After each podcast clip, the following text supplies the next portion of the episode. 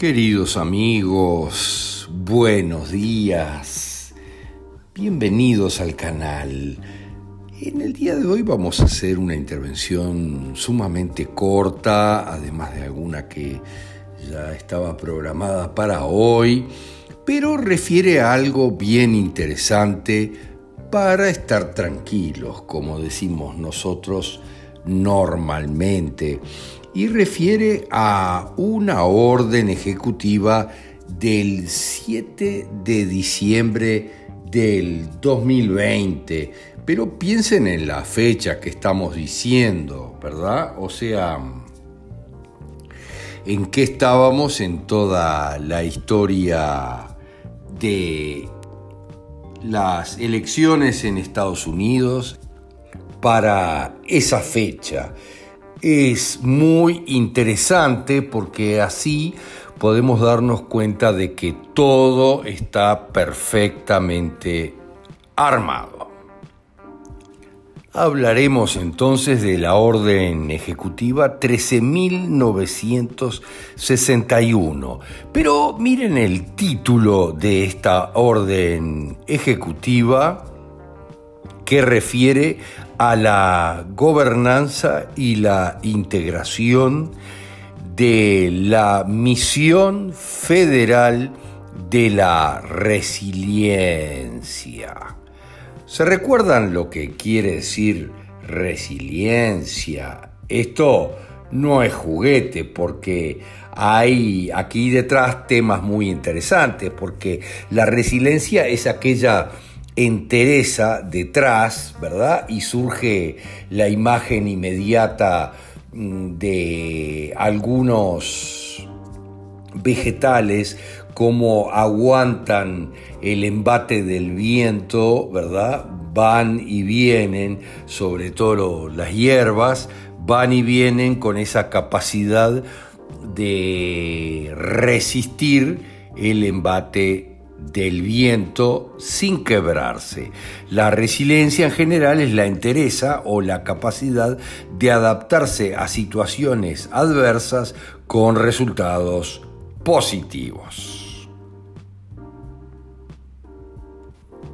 Es algo muy interesante en general para la vida propia de cada uno de nosotros tener claro este concepto de resiliencia, porque es con esto que podemos llevar adelante absolutamente todo en la vida. Y comienza diciendo por la autoridad que me confiere como presidente las leyes de Estados Unidos de América incluida la Ley de Seguridad Nacional de 1947, después de la guerra, eh, como que está enmendada, por la presente ordeno lo siguiente. Y se pone muy claro en la sección 1 la política. Dice, es política de los Estados Unidos mantener programas de continuidad, integrales y efectivos que garanticen la seguridad nacional y la preservación de la estructura gubernamental bajo la Constitución de los Estados Unidos y en alineación con la Directiva de Política Presidencial número 40 del 15 de julio del 2016 la política nacional de continuidad. Pero es extremadamente interesante esta orden ejecutiva porque va previendo absolutamente todo lo que tiene que hacerse para mantener una continuidad en la función federal del Estado. En caso de graves problemas ocasionados por la naturaleza o por los humanos, de situaciones de emergencia de algún tipo. Pero inclusive esa política presidencial 40 fue firmada anteriormente por Barack Obama. Y de ahí en adelante la orden ejecutiva del presidente Trump 13961 declara cómo se integra una comisión especial que mantendría todo funcionando, expresando lógicamente que todos deben de mantener de manera continua su capacidad para ejercer las funciones nacionales fundamentales para el funcionamiento del país.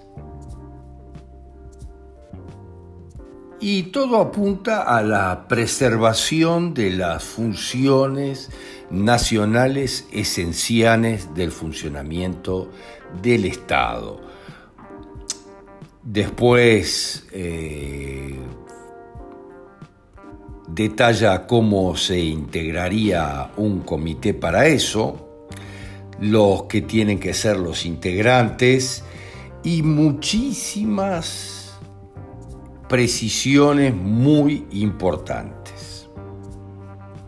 Y dice más adelante, para eso estoy firmando esta orden de la estrategia de la resiliencia de la misión federal. De aquí en adelante llamada estrategia y continúa con la orden. Pero continúa más adelante. Dentro de los 90 días siguientes a la fecha de esta orden, recuerden que era del 7 de diciembre, o sea, en la realidad el presidente Trump estaba pasando por arriba al cambio de gobierno 90 días siguientes al 7 de diciembre. Esto es muy importante, queridos amigos porque en la medida de que fue firmada el 7 de diciembre, los 90 días se cumplieron el 7 de marzo, hace apenas un par de días. Dentro de los 90 días, dice, el comité ejecutivo presentará al presidente a través del jefe de gabinete cómo implementar la resistencia la resiliencia de la misión federal. Esto es sumamente claro y yo les digo con todas las palabras, luego de ver a la secretaria de prensa de Biden diciendo que el presidente sigue viviendo en Wilmington donde siempre vivió. Después de todas estas cosas les digo, Trump sigue siendo el presidente.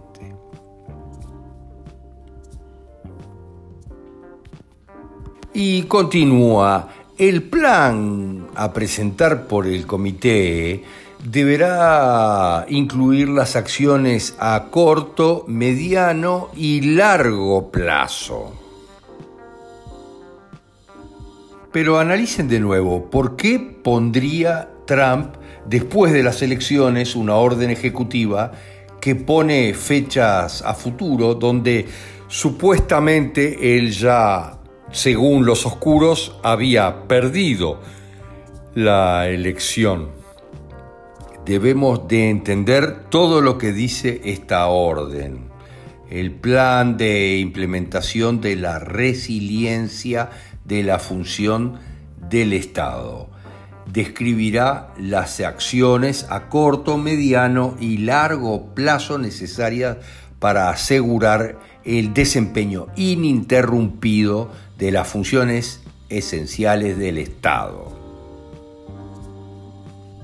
Después eh, recalca lo que sucedería en los 120 días después de esa orden, o sea que se cumpliría en un plazo de tres meses que terminaría el 7 de junio. Y ahí habla respecto a que el comité ejecutivo coordinará acciones y proporcionará al presidente políticas previstas para mantener la resiliencia de la función del Estado federal en estas situaciones. De todo esto es importante deducir que lógicamente o esas personas luego del 7 de diciembre todavía están en sus cargos, o algo muy raro está pasando. Como todo lo que está pasando muy raro en la medida de que la Casa Blanca se apaga en las noches, el supuesto presidente que debería estar ahí no lo está, vive en Wilmington según su propia eh, vocera de prensa.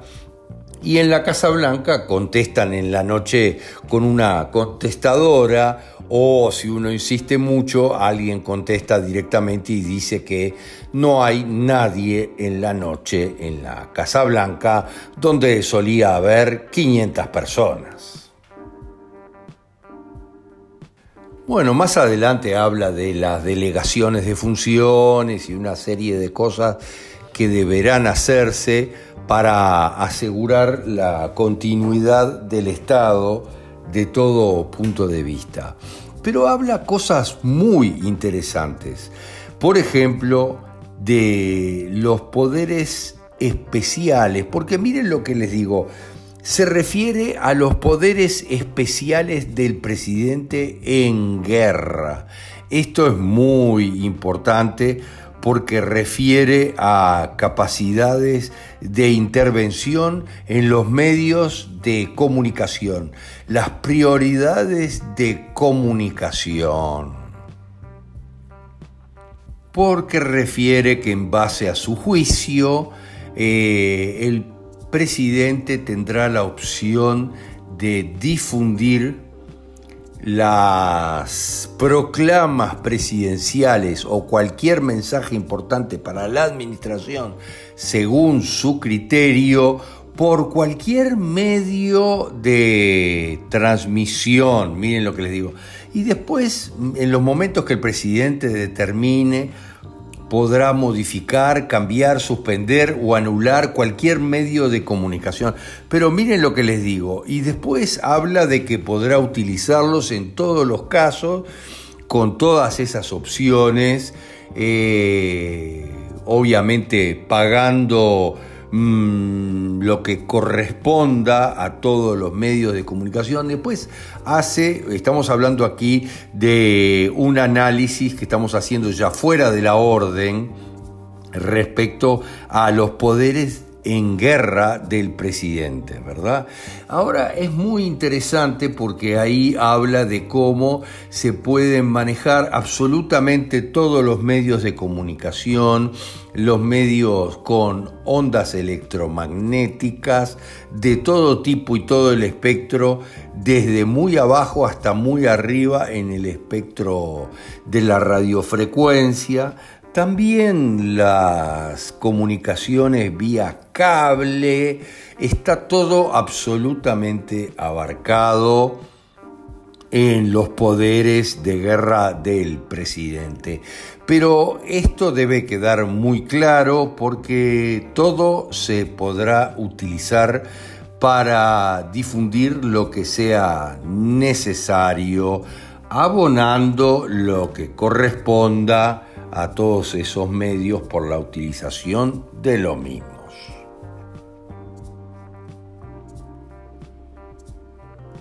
También queda habilitado en los poderes de guerra, obviamente, autorizar el, uso, pero también la inhabilitación y el desarmado de los equipos de cualquier emisora de radiofrecuencia y de transmisión de información. O sea, es muy grueso y está todo prácticamente previsto en los poderes de guerra del presidente.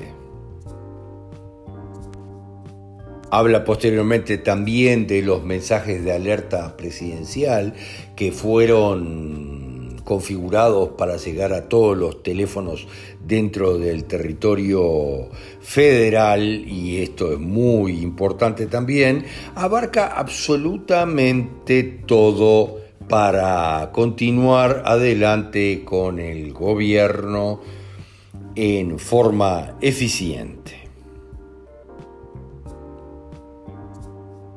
Lo interesante que es darse cuenta que lo que estamos viendo aquí 7 de diciembre es la preparación para un evento que nadie sabe en qué momento pueda ocurrir, pero el hecho de que estas frases que hemos detallado de esta orden ejecutiva mencionaran que en 90 días el comité tenía que presentar al presidente un informe y en 120 días también tenía otras funciones, obviamente esto refiere que ahí dijimos que era junio, eh, o sea que siempre hay cosas planificadas hasta el mes de junio y julio.